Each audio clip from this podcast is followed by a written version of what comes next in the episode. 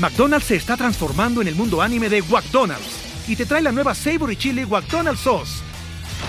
Los mejores sabores se unen en esta legendaria salsa para que tus 10-piece chicken wack papitas y Sprite se conviertan en un meal ultra poderoso. Desbloquea un manga con tu meal y disfruta de un corto de anime cada semana. Solo en McDonald's. baba ¡Go! En McDonald's participantes por tiempo limitado hasta agotar existencias. O sea, no se trata de dinero, se trata de propósito y se trata de que seas feliz. ver que los trabajos más que mantenerte ocupado te mantienen realizado. Y, tenerlo presente, decir, a ver, o sea, lo que estoy haciendo nada más lo estoy haciendo porque ya la dinámica me absorbió. O realmente todos los días me siento realizada en lo que estoy haciendo y además quiero inspirar a otros y sumar a otros, ¿no?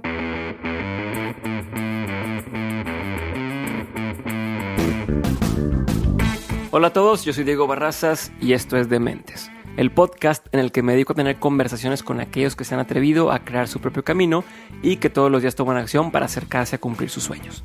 Todo esto lo hago con la intención de desmenuzar sus experiencias, entender su forma de pensar y tratar de encontrar entre su historia los aprendizajes, las herramientas y la inspiración que necesitas tú para tomar decisiones y dar el siguiente paso hacia adelante. Como ya lo saben, estuve grabando algunos episodios desde TEDx Paso Santa Lucía este es el último que grabé y de hecho tuvimos que grabarlo en camerinos por temas de logística, pero creo que quedó buenísimo. Así que antes de empezar les comparto un poco más de Lorena para ponerlos en contexto. Lorena Guillel Laris es una intraemprendedora apasionada y comprometida con la responsabilidad social corporativa, la filantropía, el liderazgo de las siguientes generaciones y los derechos humanos. Es ingeniera industrial y cuenta con una maestría en Administración Pública y Política Pública por el Tecnológico de Monterrey, además de estudios sobre pobreza, responsabilidad social y gobierno, tanto por la Escuela de Gobierno Kennedy como la Administración de la Universidad de Harvard. Inició su carrera profesional en el 2002 en Gamesa Quaker y tras liderar la operación de la Fundación Gamesa Quaker y abrir el área de responsabilidad social en dicha compañía en el 2006, se incorporó a Cinépolis, encabezando el área de responsabilidad social corporativa y dando vida a Fundación Cinépolis, de la cual es su directora ejecutiva desde sus orígenes. Estando ahí, ha contribuido a devolver la vista a casi 35 mil personas con catarata a través del programa social del amor nace la vista y ha acercado el cine a las comunidades más vulnerables de nuestro país al darle vida al programa Ruta Cinépolis, alegrando desde el 2009 a más de 400.000 personas que han sido testigo de las 800 funciones de cine gratuitas y el aire libre en México y Haití. Y buscando utilizar el cine como herramienta generadora de conciencia colectiva, fundó en el 2008 el DH Fest, el primer festival internacional de cine de derechos humanos de México porque por cierto contó con siete ediciones y que evolucionó en el 2016 para convertirse en el primer festival de cine consciente de Latinoamérica, el Mira Film Fest, Conciencia en el Cine. En 2011 fue reconocida modelo de liderazgo y compromiso social por el rector de Tecnológico de Monterrey, Campus Monterrey. En 2014 fue nominada Mujer Promesa Mont Blanc. En abril 2015 reconocida la Interemprendedora Social del Año con el premio Impulsa que otorga la Universidad de Anáhuac. Y en 2015 y 2016 fue nombrada como una de las 50 mujeres más poderosas de México por la revista Forbes. Así que como pueden ver, la carrera de Lorena es impresionante y en esta conversación breve vas a poder aprender muchísimo de ella.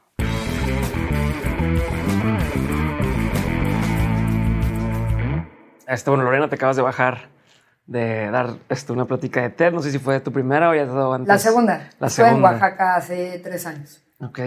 Y ahorita que estabas haciendo la plática, vi que pusiste una diapositiva donde hablabas de algo que te dijo tu papá eh, hace tiempo y que dices que lo tenía muy presente y que nunca se te ha olvidado, ¿no? ¿Me puedes repetir qué es lo que, qué es lo que era y qué decía? Sí, fíjate que una mañana cuando estaba desayunando, yo vivía en México sola, mi papá fue de visita y pues, él se fue antes de que yo bajara a desayunar y me encontré con una servilleta que le llaman la servilleta reveladora. Ok. Y lo que encontré ahí es una nota que decía, eh, Lors, en la dirección a la que vas, llegarás al punto exacto al que te diriges. Te quiero, papá. ¿no? Y, y con que en ese momento ya la, la leí de que... ¿Cuántos años tenías? 27, o sea, tampoco tan chavita, hace 12 años. eh, y como que mi papá amaneció inspirado, sí, como qué que, onda. qué fregado me quiere decir, ¿no? ¿Acostumbrado a hacer eso o no era...? No, es, es, tengo una conexión padrísima con mi papá, somos muy cercanos y, y sí es mi guía, ¿no? En, en, muchas cosas y es muy filosófico así, pero nunca, nunca había hecho eso, ¿no? Y entonces para mí significaba mucho porque era como, ¿por qué me lo estaba queriendo decir? ¿Y por qué no me lo dijo en persona? ¿Y por qué, no? Sí, claro. Y entonces como que eso me llevó a pensar, y además en ese momento estaba como en mucho acelere y creyendo como que sí puede cambiar el mundo, pero no dormía, no comía, no era sustentable este, tenía una mala relación este, con un novio, ¿sabes? Como que eh, sabía que algo, por algo me lo, me lo quería decir. Y justo la reflexión me llevó a, sí, o sea, la dirección en la que voy me puede llevar a, a caerme del precipicio, ¿no? O sea, me, me, puede llegar al punto en el que, en el que yo, no quiero, yo no quiero estar, ¿no? y, y, ahí me di cuenta de algo que para mí era muy importante, ¿no? Que, que yo estaba en temas sociales porque quería servir y no servirme y que lo que estaba haciendo era una carrera y no, no eran carreritas, ¿no? no había alguien. Era un maratón y tenías, o sea, quien corre maratones sabe como en qué kilómetros tiene que llevar, qué pasos y que llegar a los 42, pero, pero yo me estaba chupando todo, ¿no? Como en, en, un, en un, periodo muy corto de tiempo. Y, y, entonces ahí como que inicié un proceso importante de introspección, ¿no? Que, que yo le llamo como las llamadas, así como cuando alguien ¿no? Te, te, está llamando por teléfono y te está buscando y y te insiste hasta que ya dices, ya, o sea, ya te voy a contestar, ¿no? Como que yo creo que el propósito de vida sí nos llama, pero estamos tan inmersos en tanto ruido y tanto acelere que escuchamos a todo el mundo menos a nosotros mismos. Hay una, hay una, ahorita que eso que tu papá me recuerda mucho, hay una, la película del Alicia en las Maravillas, hay una parte donde llega Alicia y le dice al gato este, le dice, oye, ¿para dónde es el camino? No, o sea, hay dos caminos, ¿para dónde es el camino? Y le dice, ¿hacia dónde vas? Y le no, pues no sé. Entonces cualquiera de los caminos te puede llevar a donde tú quieres. Pero porque no sabes a dónde vas y cualquier camino es el, indicado. Es eso, ¿no? Y como que por dentro el, cuerpo y tu mente y tu cabeza y tu instinto te dan señales de, de por dónde deberías de ir, porque yo creo que, que, todos nacemos con ciertos talentos y con ciertas actitudes y lo que tenemos que hacer es exponernos a las oportunidades para ponerlas a prueba, pero pero si tú no has madurado en hacia dónde debes de dirigirte, pues te puedes ir por todos lados, ¿no? Y, en, tu, en tu experiencia, ¿cómo le hace uno? Porque creo que todos hemos escuchado ese tema de encuentra tu propósito, find your why, como dice Simon Sinek, pero ¿cómo le hiciste o cómo le haces para encontrar eso? De, o sea, te levantas un día y dices, ya sé, voy por aquí, o cómo... No, yo creo que es un, es un propósito que, que sí lleva su tiempo, pero sobre todo tiene, yo creo que dos cosas fundamentales. Es entender esta relación inquebrantable que hay entre, entre ser fiel a ti mismo y serle fiel al mundo. Porque no se trata solo de ser tú mismo, ¿no? Se trata de dar a los demás y no se trata de darte, de, dar a todos y quedarte tú vacío. vacío. ¿no? Entonces, como ese balance, ¿no? Y, y, cuando es serte fiel a ti mismo es, pues, ¿para qué estás en este mundo, no? Como cuestionarte cada, cada día y en tus decisiones qué pones para ti y qué pones para afuera, ¿no? Y, yo creo que eso se trabaja con espacios. O sea, a mí me han ayudado mucho las mentorías, por ejemplo. Desde muy pequeña me acerqué a gente que para mí era inspiración en diferentes temas. Haz de cuenta en cómo organizarte mejor y cómo llevar tu, tu, agenda y tu día a día cuando estás en muchos proyectos, a cómo emprender un tema social. Sí, claro, ayer, va, o sea, tan sencillo. Ayer estuve con mi mentor, este, con, con, José Villarreal, una persona que quiero y admiro muchísimo, que entre las grandes cosas que ha hecho, él fue el tesorero de la campaña de Hillary Clinton mm. y, y, es el chairman de la US Foundation. Okay. Y justo comencé mi mentoría preguntándole cómo te organizas, ¿no? Porque, no, o sea, yo estoy metida en muchas cosas y siento, ¿y sabes cuál fue su, su respuesta? Chaotically, ¿no? O sea, mi vida es caótica, ¿no? Y, pero dentro de ese caos. Dentro de ese caos hay ciertas cosas que tienen que ver con tu planeación, a qué le dices no. Este, tener la perspectiva, por ejemplo, él decía, yo tengo la perspectiva de los siguientes tres meses, porque a mí me da mucha paz saber que lo que estoy haciendo ahorita va a pegar en tres meses, ¿no? Entonces, va a estar constantemente acercándome a, a, ese tipo de personas. Y, yo lo que quería interrumpir de eso es que en la escuela o en la maestría te enseñan a manejar, o sea, en temas de management, a manejar a otras personas, pero nadie te enseña a manejarte a ti mismo y a manejar tus tiempos y, tus horarios y tu, no sé, disciplina incluso aguante, ¿no? De no te enseñan a escuchar tu cuerpo y decir, a ver, si sigo con este ritmo, no voy a, a dar mi, mi máximo. Claro, y que es como el, el famoso mindfulness que se está promoviendo y que lo vemos como muy yogi. Ujú. Que dicen, no, pero es que yo no estoy en la onda yogi, o sea, yo soy acelerada y soy ingeniera y como que no estoy metida en ese tema. Pero es, es, es volver al origen y el origen está dentro de ti, Ok. ¿no? Y entonces es, es darte ese espacio, ¿no? Y, y a veces forzarte a ver, a verte en el espejo de qué ves tú de ti mismo y qué crees que los demás ven de ti. O verte como si estuvieras en un helicóptero, viéndote desde arriba, y cómo verías tu vida, Diego, y tu alrededor. O sea, cómo ves a tu alrededor respecto a ti, ¿no? O cosas tan filosóficas como si me quedara este día de vida, ¿dónde estaría parada? ¿no? ¿Dónde están mis miedos? ¿Dónde está mi felicidad?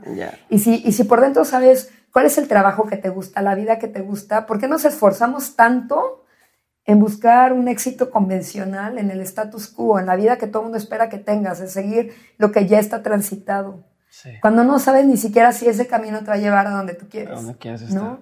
Definitivamente. y no Entonces- sé si te vas a morir mañana y entonces no hiciste cosas que. que No, pero querías. además es que vivimos por los demás.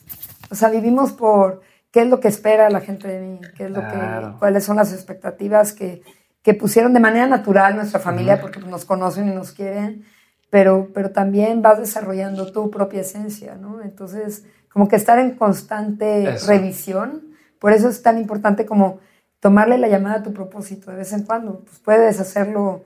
Yo, por ejemplo, tengo un proceso con mi esposo que todos los años, en enero, nos sentamos y hacemos eh, un proceso de journaling de 16 preguntas Ok. que él las hace solo, yo las hago solas y después nos las compartimos. No puedes invertir más de tres minutos en cada pregunta. una, ok. Eh, es un proceso del, del Presence In- Institute, este, que lo pueden incluso buscar por internet. Es lo que te iba a decir. O sea, o sea, ¿me podrías pasar después la liga? O Sí, por supuesto, por Es supuesto. súper interesante. Sí, y entonces eso nos ayuda a ir tomando decisiones, de decir, oye, pero si tú querías ir para acá, ¿por qué entonces estás haciendo esto? Claro. ¿No? Y luego decir, no, pero es que si tomo esto, entonces nos va a pasar esto. Sí, pero es que tú, tú dijiste que esto para ti era importante. Entonces te, un vas norte. acompañando. Y te da un norte también de decir a que sí y a que no. Claro. O sea, que me comprometo, a que le digo que sí, a que le digo que no. Si me está alejando, por más que suene bien padre. Hoy me invitaron a una conferencia en Nueva York, pero yo estoy tratando de alcanzar a hacer otra cosa aquí. No le voy a decir que sí nada más porque está la oportunidad, ¿no? En lugar de que me muevan este, mi barco, yo voy a dictar hacia dónde va. O tan fácil como, está este trabajo, no me pagan lo que yo quisiera ganar, por ejemplo. Este, ¿qué hacemos? ¿no? Sí, pero es que aquí ya no te quieres despertar temprano para ir a trabajar. Ok. O sea, no se trata de dinero, se trata de propósito y se trata de que seas feliz y que, y que te, te mantengas, en, en ver que los trabajos más que mantenerte ocupado te mantienen realizado. ¿no? Entonces, Está bien para esa diferenciación. sí, y, y- y tenerlo presente, decir, a ver, o sea, lo que estoy haciendo nada más lo estoy haciendo porque ya la dinámica me absorbió. O realmente todos los días me siento realizada en lo que estoy haciendo y además quiero inspirar a otros y sumar a otros. ¿no? Me encanta, me encanta. Y tengo dos cosas más antes de preguntarte lo último. Algo que me llamó la atención es lo de los mentores. Eh, yo también es algo que recomiendo que la gente tenga mentores, pero si yo me preguntan, oye, ¿cómo le hago? O sea, ¿cómo consigo un mentor? ¿Qué, qué tengo que hacer? Es tan que- fácil como primero tú sepas qué te inquieta y en, do- y en qué área quieres ser mejor. Y de ahí observa a gente que tengas cerca, a gente que hayas escuchado en la universidad, a gente que hayas, este, amigos de tus papás, este, compañeros tuyos inclusive, ¿no? El- los mentores lo único que hacen es ayudarte a escucharte. Pero, pero te forzan a que tú tengas una agenda respecto a ti mismo, ¿no? Entonces, eh, están, va, o sea, yo llegué como hija de vecina y le dije, oye, yo sé que tú estás muy ocupado, pero me gustaría tener la oportunidad de rebotar contigo unas cosas. Si me dieras media hora cada tres meses, me serviría. O sea, realmente tampoco estás pidiendo mucho, ¿no? ¿Y qué beneficio crees que Y- tenga esa persona? ellos- la gente también se da cuenta del valor que tiene porque todos nos hemos inspirado en alguien más. Ok. O sea, yo mentoreo a varias personas, pero porque yo me mentoreé y porque hay gente que es muy generosa en dedicarme tiempo a mí, ¿no? Entonces, creo que la vida es como un pay it forward, al Ok. final de cuentas, ¿no? Entonces, yo te diría, no hay peores obstáculos que la desconfianza en uno mismo y la desacreditación de los demás. Entonces, si, si vences eso, pues, ¿qué más te da? Que te digan no, no tengo tiempo, pues esa respuesta ya era un... Ya la tenías. Ya, ya la tenías, ¿no? O sea, a lo mejor ¿no? Síguelo intentando y, y si no es ahorita, te van a decir cuándo. No, ahorita estoy muy ocupado, ok, te puedo buscar el próximo año, va. Y así llega, ¿no? me gusta, me gusta. Quería saber ahora, eh, tú ahorita mencionabas el tema de, que queremos eh, cambiar el mundo, pero ¿qué piensas tú de, Yo creo, y hay mucha gente que cree que primero tienes que cambiarte tú o primero trabajar en ti para poder apoyar a otros. Si, como decías, si, no estás completo tú, estás, estás vaciándote mientras ayudas a los demás. ¿Cómo consigues ese balance o, qué opinas tú de esta postura?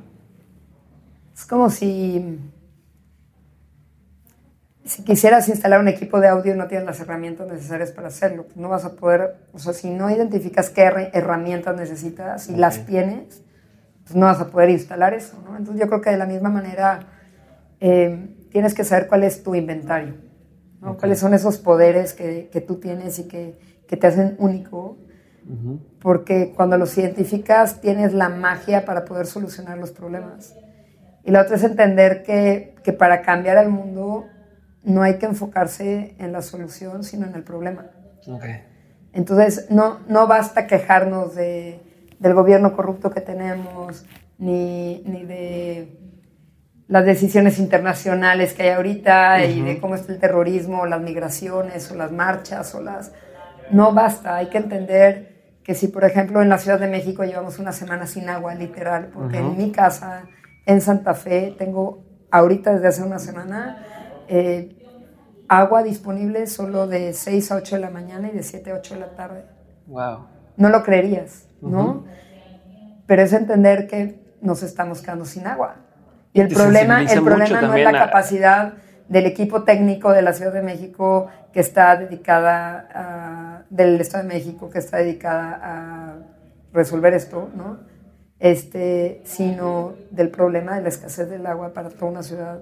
Sí, y, el mundo, que ¿no? Que te empieza a ser más consciente, el que dices, yo nunca me he tenido que preocupar por si me voy a poder bañar mañana o no, algo tan simple que a lo mejor lo ves como el día a día y de pronto cuando te toca esto, te empiezas a, cuestionar cómo le hacen en otras partes del mundo donde nada más tienen agua en un ratito del día o tienen que ir a buscar no agua. No te lejos, seguro en el pueblito que está al lado de donde tú vives hay esa escasez, lo que es que no la vemos, ¿no? Entonces, es, no basta quejarte de alguien, basta, eh, lo que es necesario es hablar con los gobernantes, sentarte con ellos a construir proyectos, ¿no? Este, eh, preguntarte qué estás haciendo tú con tu comunidad para que tu comunidad cambie, para que sí sea más segura, para que haya menos grafiteros, para que haya menos, este, bueno, los grafiteros desde la parte artística es valiosísima, por supuesto, pero digamos, el, el, tema del respeto que te grafite en tu casa, por ejemplo, ¿no? O sea, el tema del orden más bien, el tema de la violencia, el tema,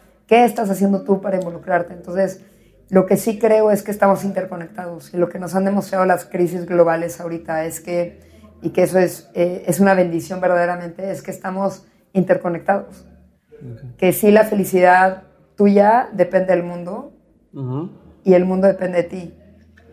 Entonces, entendernos así, si es, si es posible que las acciones que tú haces en el día a día sí impactan al mundo. Porque cómo tratas a tu empleada doméstica, con respeto, con dignidad, con un salario digno, con unas horas de empleo adecuadas, o a la persona que trabaja como chofer, o a tus compañeros de trabajo, o a personas que tienen eh, orígenes, estilos y culturas distintas de vida, ¿no? ¿Cómo las tratas en el día a día? Y de ahí sí se comienza a cambiar. ¿no? Yo creo. Perfecto. Una pregunta más. Pensando en todo lo que, lo que has hecho o lo que tu vida y, tu posición actual eh, en Cinépolis, pero igual en empleos anteriores, relaciones y demás, eh, has aprendido bastantes cosas, estoy seguro. Eh, si tuvieras que señalar tres aprendizajes que no quisieras olvidar nunca, o sea, tres cosas que dices, he aprendido esto y quiero tenerlo siempre presente porque me sirven como brújula, ¿cuáles serían? Uno, he aprendido a confiar en mí misma.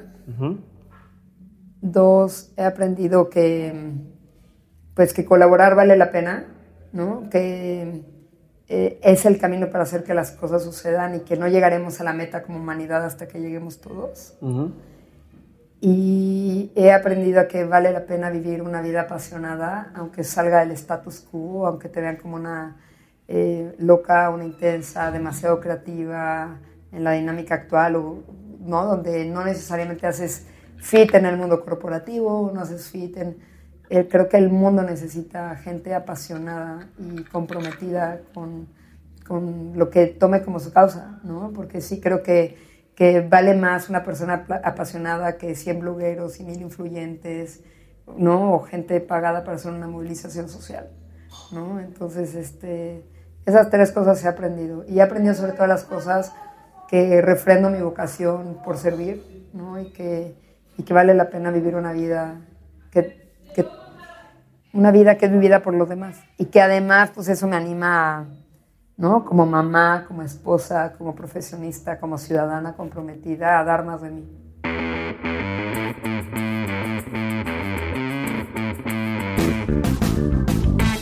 Muchísimas gracias por haber escuchado el breve episodio que tuve con Lorena. Si te gustó, por favor házmelo saber a través de Instagram en arroba de mentes podcast y yo me encargo de hacerle llegar tus mensajes.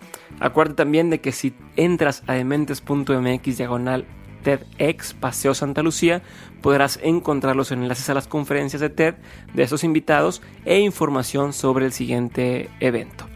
Por cierto, si eres uno de los despistados, acuérdate que esta semana publicamos dos episodios más el, uno fue el miércoles y uno fue el lunes de invitados también que estuvieron en TED, así que échales un ojo. Por otro lado, les recuerdo que acabamos de hacer una guía orientada a ayudarte a hacer realidad tus proyectos y diseñar la vida que quieres tener. Es completamente gratis y si te interesa, puedes descargarla en dementes.mx diagonal tus proyectos. Así que si la descargas, cuéntame qué te pareció.